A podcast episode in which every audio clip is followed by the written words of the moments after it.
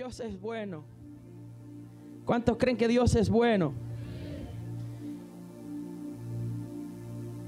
Aleluya.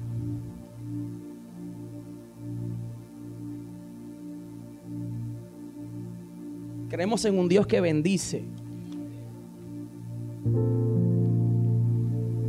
Nuestro tiempo de espera nos va a bendecir. ¿Usted lo cree? En esta mañana quiero traer algo que primero me bendijo a mí mi corazón y sé que va a ser de bendición para ustedes. Ah, todos nosotros sabemos que tenemos una huella digital. Diga conmigo, huella digital. Nuestra huella digital es única. La huella digital es una de las primeras cosas que esperemos en el Señor que a ninguno de ustedes le pase. Pero cuando arrestan a una persona, lo primero que registran es que lo, más fiel a, llegar a conocer a esa persona es el tesoro que identifica más poderoso a un ser humano es la huella digital. Por eso una de las primeras cosas que se asegura la autoridad de tener tu huella digital, porque eso te diferencia de cualquier otra persona. Con ese dato registrado, no hay manera de que las autoridades no te puedan identificar en algún momento dado. La mayoría de las personas que eh, eh, tienen una vida de delincuencia, podemos ver eh, cómo grandes traficantes de droga se cambian el rostro, se hacen cirugía, se, se, ponen pelo, se pueden cambiar un aspecto físico, pero su huella digital su huella, su huella dactilar no puede cambiar, porque eso es único. Eso es algo que traíste con tu diseño. Entonces, nuestra huella digital es única, identifica nuestra identidad personal. Para un cristiano, la huella que nos identifica es la cruz del Calvario. Jesucristo nos dio una identidad única para el reino de Dios por eso es que la palabra del Señor dice que nadie viene al Padre sino por quién, sino por Jesucristo. Por eso que lo que nos da acceso, por eso es que cuando Jesús muere, ¿qué sucede con el velo? ¿Qué sucedió? La palabra establece dice que el velo se rasgó. Lo que nos alejaba o lo que nos impedía el acceso al lugar santísimo, que como hablaba el pastor hace unos días atrás, solamente entraba el, sumo sacerdote y tenía unas campanas y tenía un hilo que cuando entraba, si las campanas dejaban de sonar, alaban a esta persona porque no había estado preparado para entrar a la presencia y caía muerto. Por eso tenía un hilo que cuando dejaban de sonar las campanitas, lo alaban porque probablemente había caído muerto al piso. Cuando Jesús muere, se rompe toda esta tradición y se rompe todo este patrón y dice que el velo se rasgó y nos da acceso al lugar santísimo a través de él, Jesucristo. Por eso es que en el Evangelio nosotros no tenemos seniority. En el Evangelio nosotros no acumulamos años de experiencia. En el Evangelio no se me da una tarjeta para yo tener más derechos que otras personas, para yo tener más ministerios que otras personas por los años que he acumulado sirviendo al Señor. El Evangelio no se trata de eso. El Evangelio se trata de cuán revelado sea Cristo a mi vida. Por eso es que vemos personas que sirven tal vez muchos años en el Evangelio, pero quizás no han nacido de nuevo, no le ha sido revelada la figura de Cristo. Y viene una persona el viernes en la noche, se entrega a Jesucristo, tiene un nuevo nacimiento, Dios hace un cambio en su corazón. Y la semana que viene ya lo vemos sirviendo, entregando tratado, cantando, exaltando al Señor, porque no depende de que yo te dé una tarjeta para que ponche, depende de cuánto Cristo se ha revelado a tu vida. En esta mañana hablaba y decía, ¿cuántos han visto la historia de Almighty, del rapero? Ha sido trending en las redes sociales. Todo el mundo tiene su opinión, los teólogos tienen su opinión, los religiosos tienen otro, su opinión, el mundo tiene su opinión, los medios tienen su opinión, pero yo prefiero abrazarme a la opinión de Cristo. A mí no me corresponde juzgar si Él se convirtió o no. No me corresponde juzgar si está mal de la cabeza o no está mal de la cabeza. No me corresponde juzgar si él cree en el Cristo correcto o no. Lo que a mí me corresponde es ver que el viernes en la mañana él estaba en Carolina entregando tratados en los carros, diciendo a la gente, Cristo viene, prepárate porque Cristo te ama. Y muchos de nosotros llevamos años y nunca le hemos hablado al que está al lado en la computadora. Muchos de nosotros llevamos, perdónenme si se lo dije duro.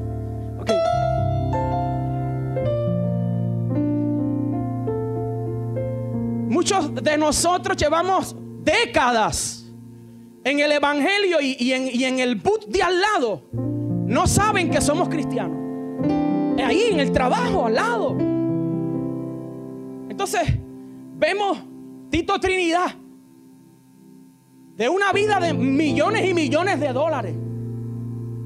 Verlo en Covadonga, en Trujillo Alto, con un micrófono, cantando cuando Faraón dejó ir al pueblo. Y cantando corito, de momento de detenerse y levantar las manos y empezar a hablar en lengua. Ahora, ¿qué hace un religioso? Ah, vela lo que cuando le paguen lo, que le debe el Banco Popular se va a alejar. No, no, no. Yo reprendo al diablo. Lo que pasa es que estamos sentados en una silla de jueces cuando nos hemos dado cuenta que el mundo nos está juzgando a nosotros.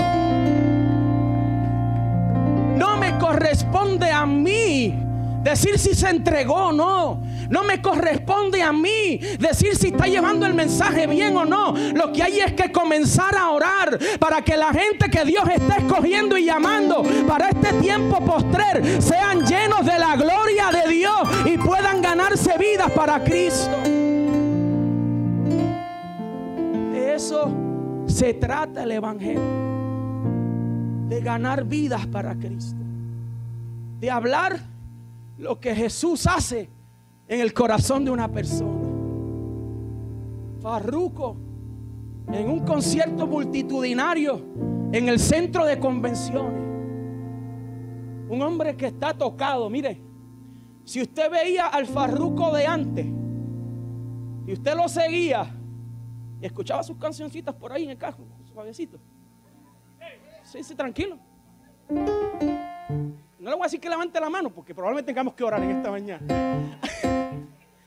Pero si usted escuchaba sus cancioncitas y lo seguía por ahí, porque es que canta lindo, en verdad, canta lindo. Bueno, seguimos.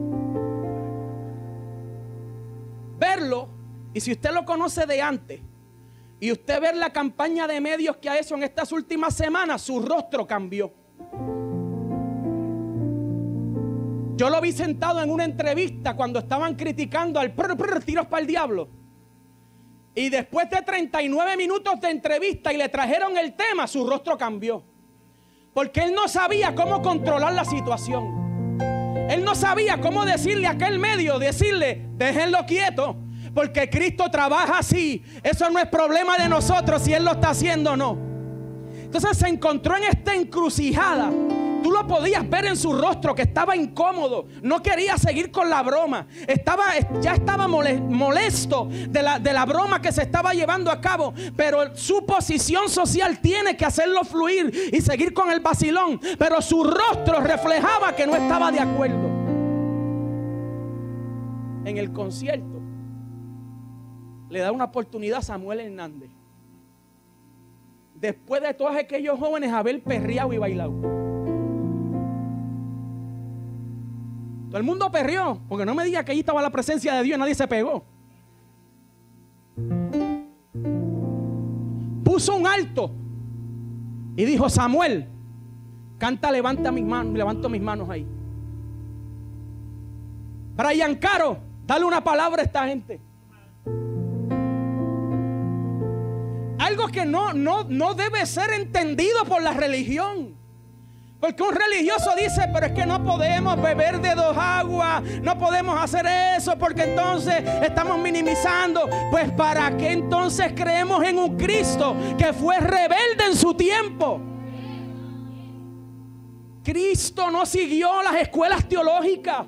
Cristo se salió de la sinagoga. Él fue donde estaba el pecado. Y ahí en medio del pecado usaba los milagros para ganar almas para el reino.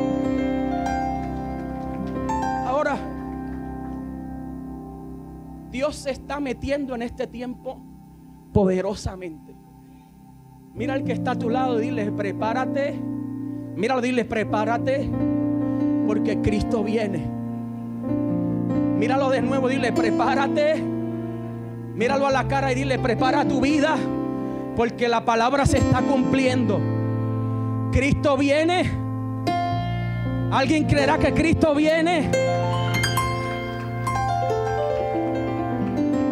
Viene a buscar una iglesia limpia, sin mancha y en obediencia. En esta mañana, si yo te preguntara, ¿cuántas áreas de tu vida no están obedeciendo a Dios? Si yo te preguntara en esta mañana, ¿cuántas áreas de tu vida deben ser sometidas a través de Jesucristo? Debilidades todos tenemos. Dios no tiene problemas con que tú y yo tengamos debilidades y faltas, todos tenemos. Al día de hoy todavía seguimos y yo sigo luchando con muchas cosas que tienen que ser sometidas a los pies de Cristo. Dios no tiene problemas con tu debilidad. El problema es cuando llegamos a pensar que mi debilidad no pone en peligro mi eternidad. Y empezamos a darle un copy-paste a gracia sobre gracia. Y seguimos en cada área de nuestra vida, gracia sobre gracia. No, pastores, que hay un verso que dice que donde abunda el pecado, sobreabunda la gracia. Déjeme pecar mucho porque así la gracia sigue aumentando. Entonces, si yo le fuera a traer a través de Jesucristo y lo que Él dice en la palabra literal, muchos de ustedes se incomodarían. Porque cuando Cristo habló, Él habló straightforward. Straight to the point. Cristo no daba vueltas. Pero estamos hablando de una generación en este tiempo que debemos predicar la verdad con calma, en amor. Porque si le llegásemos a decir que Cristo le llamó necio a la persona que no creía, ¿cuántos de ustedes no saldrían de aquí ofendidos? El pastor me dijo necio. Por eso es que no me gusta cuando él predica, porque es que me encantaría con un Sharpie marcar y bojar todas esas palabras que Cristo dijo que no se escuchan tan bien, pero literalmente estaría borrando todo lo que él decía. Jesucristo dijo,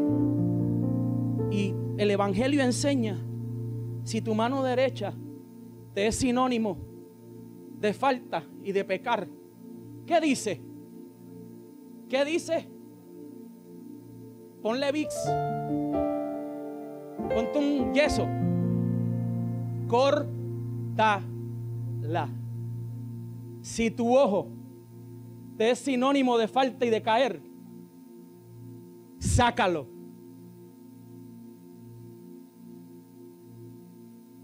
Debemos llevar a esta generación a entender que nuestras faltas y debilidades no son parte de nuestro diseño.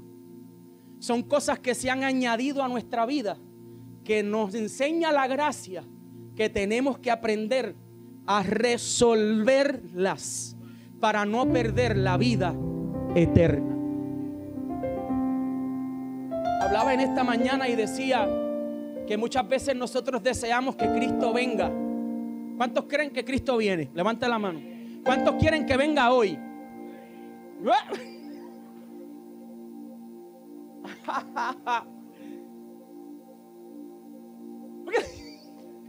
Me da gracia realmente porque muchos de ustedes se ríen, o sea, porque hay áreas de nuestra vida que tenemos que trabajarlas. Imagínate si Cristo viniera ahora mismo. Si Cristo viniera ahora, nos fuéramos con Él.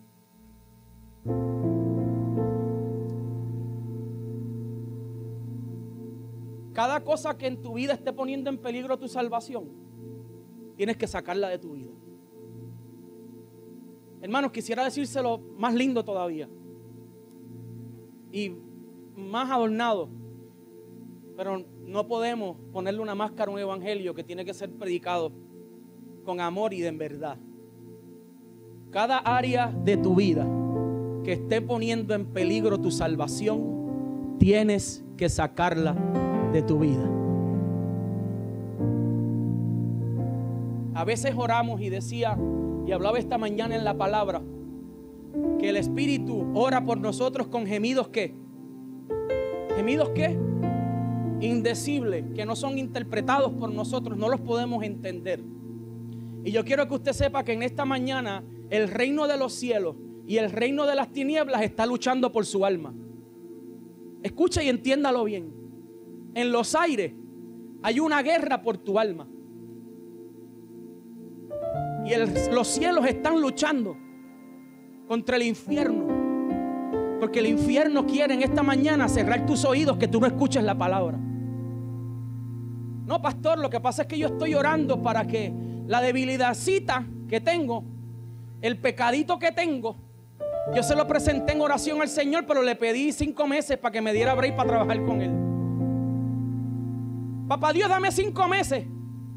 Porque yo lo voy a sacar de mi vida, pero dame, dame cinco meses. En lo que yo, porque estoy que hacerlo con calma, papá. Dame, chocala ahí, dame cinco. Y Jesús se para frente a ti a decirte, diga conmigo, ¿en serio?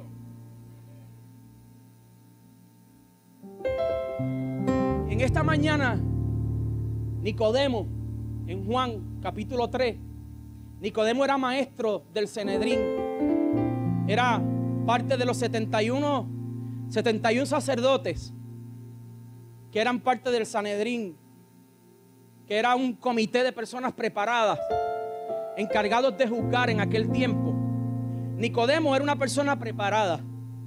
Relata la palabra en Juan capítulo 3 que Nicodemo en un momento dado, vamos al verso 2, Nicodemo en un momento dado de noche viene donde el rabí, que era el maestro, donde Jesús. Y decían los sacerdotes y maestros de aquel tiempo que la noche era el mejor momento para estudiar la ley. Y dice la palabra que Nicodemo esperó a la noche para acercarse al maestro. Y le dice que definitivamente él había reconocido que Jesús venía del Padre. Porque nadie más que no estuviera con el Padre pudiera hacer las señales que él estaba haciendo. Jesús le dice, de cierto, de cierto te digo. Le contesta y le dice, de cierto, de cierto te digo, que el que no nace de nuevo, diga conmigo, nacer de nuevo. De cierto, de cierto te digo, el que no ha nacido de nuevo, no podrá entender estas cosas que yo estoy ejecutando. Nicodemo le pregunta y le dice, Jesús, pero ¿cómo es que una persona puede nacer de nuevo? Y tal vez si tú eres visita en esta mañana, tal vez te preguntarás exactamente lo mismo. Nixon, está chévere, pero ¿cómo una persona puede nacer de nuevo? ¿Será que vuelve al vientre de su mamá y vuelve a nacer? Jesús le dice, de cierto, de cierto te digo, el que no nace del agua y del espíritu no podrá entender lo que yo he venido a hacer en la tierra. Obviamente quizás hacía alusión en aquel tiempo al bautismo de Juan donde bautizado en las aguas venía el Espíritu Santo. Probablemente hacía la comparación más cercana para que Nicodemo pudiera tener una figura eh, en, su mente para interpretar lo que le estaba queriendo decir. Y continúa esta conversación de Nicodemo y le dice lo que es nacido de carne, de carne es, pero lo que es nacido de espíritu, al espíritu va. Y más adelante sigue relatando los versos hasta que llega a un verso muy famoso Juan 3, 16.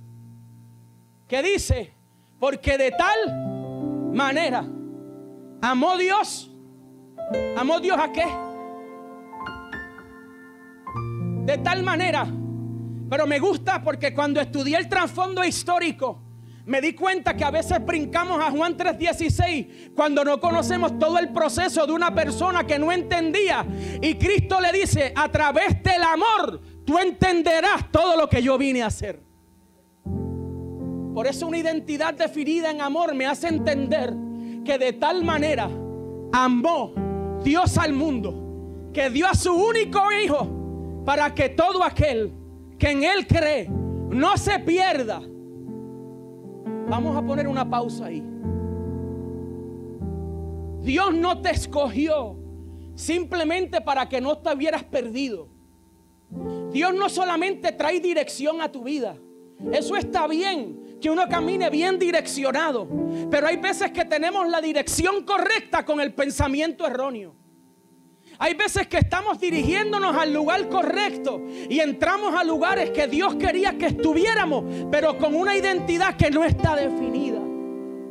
Por eso al final de Juan 3:16 hace una gran aclaración y dice, para que no se pierda, pero más tenga vida eterna. Uno de los cumplimientos de la justicia de Dios más grande es el que cuando suene la trompeta, tú y yo nos vayamos con Él. No podemos avanzar tanto en el Evangelio que nos alejemos de la verdad que Cristo viene pronto. No podemos adentrarnos tanto en situaciones en el Evangelio que nos, que nos alejemos de la escatología, que es el final de la justicia de Dios. Cuando Él regrese por su pueblo. Y dice que regresaremos con Él. Y tendremos una gran batalla dirigido por el caballo blanco. Ya no sé si usted lo cree y lo recibe. Entonces mi trabajo no es velar en la victoria de aquella batalla, porque aquella victoria y el Padre tiene la victoria. Me resta velar por mi salvación, para que yo pueda ser parte de todo este evento profético. Te pregunto en esta mañana, y me pregunto a mí también mirándome al espejo, ¿qué cosas están poniendo en peligro nuestra salvación? Hermano, quiero decirle en amor que podremos hablar lenguas angelicales, podremos tender muchos dones, podremos hacer todo lo que querramos hacer a favor del reino, pero si no tenemos amor, la Biblia lo pinta exactamente como te lo voy a decir. De nada nos vale. De nada te vale venir a la iglesia y que no aprendas a amar a tu hermano.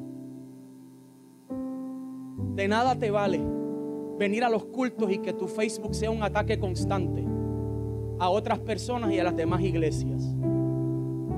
De nada te vale venir a los cultos y que el amor no sea el centro de lo que Dios ha querido hacer contigo. ¿Sabes por qué? Porque Cristo te ama.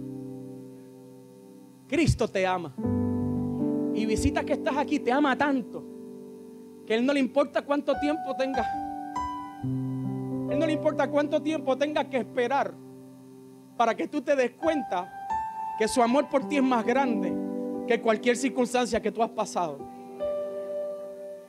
El pastor Marcial decía que el mensaje más trascendental del Evangelio es que tenemos que recordarle a la gente que sus pecados fueron perdonados en Cristo. En esta mañana hay pecados que te tienen atado y sentado a la silla y atado a esa silla. Pero yo quiero decirte que en Cristo tus pecados te son perdonados.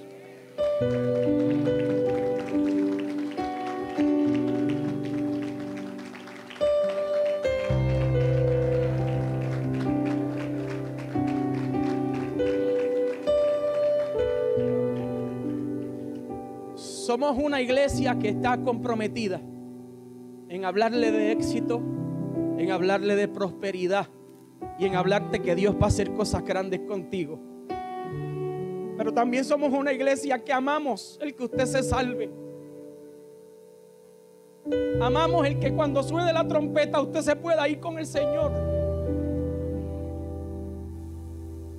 El día que nosotros los pastores nos enamoremos más de tener iglesias llenas con miedo de hablar de la trompeta suene, perderemos el amor de la gente. Si empezamos a hablar de salvación, las finanzas van a venir. Si empezamos a hablar de que Cristo viene, la gente va a llegar. Pero no podemos tener miedo a que la iglesia se vacíe por no predicarle lo que Cristo habló.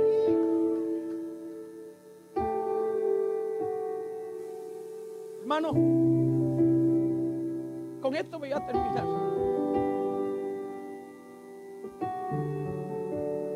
Hermano, cánsese de vivir en chismao con la gente. De verdad, cánsese de vivir una vida completamente alejado de las personas porque está molesto. Llamaron la atención en la iglesia, me molesté con este líder y no quiero ir más. Si suena la trompeta, hermano, se va a quedar. Se oye feo y se oye duro, pero es la verdad. La palabra dice que usted no venga ni siquiera a ofrendar si está molesto con su hermano. Convirtámonos en cristianos, que aprendamos a resolver nuestras situaciones para que podamos entender el amor de Jesús. Porque a cada uno de nosotros nuestros pecados también nos fueron perdonados. Póngase de pie en esta mañana.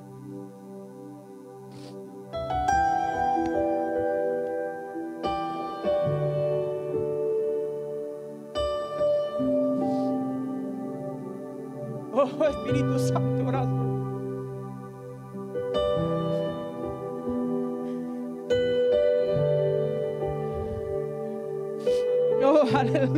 aleluya, aleluya.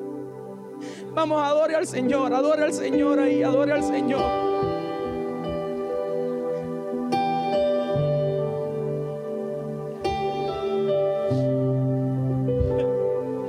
Adore al Señor, vamos, por favor, adórele ahí.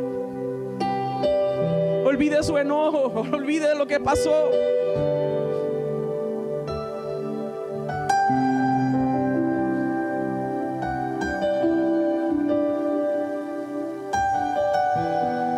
Esta mañana yo quiero orar por personas. Este es un llamado muy especial. Yo quiero orar por personas que saben que están pasando por situaciones en su vida que están poniendo en peligro su salvación. Brother, cantar está brutal, danzar está más cañón todavía, predicar está brutal, tener la agenda llena está brutal. Que la gente te conozca por tu ministerio está brutal, está cañón, eso está tremendo. Pero no pongas en peligro tu salvación por no reconciliarte con tu hermano. No pongas en peligro tu salvación por no querer hacer lo que Dios te está llamando a hacer. Si en esta mañana hay alguien que quiere poner a los pies de Cristo situaciones en su vida que están poniendo en peligro su salvación, yo quiero orar por ti.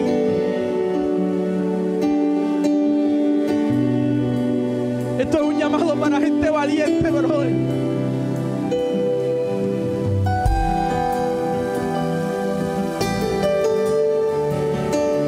Oh, aleluya.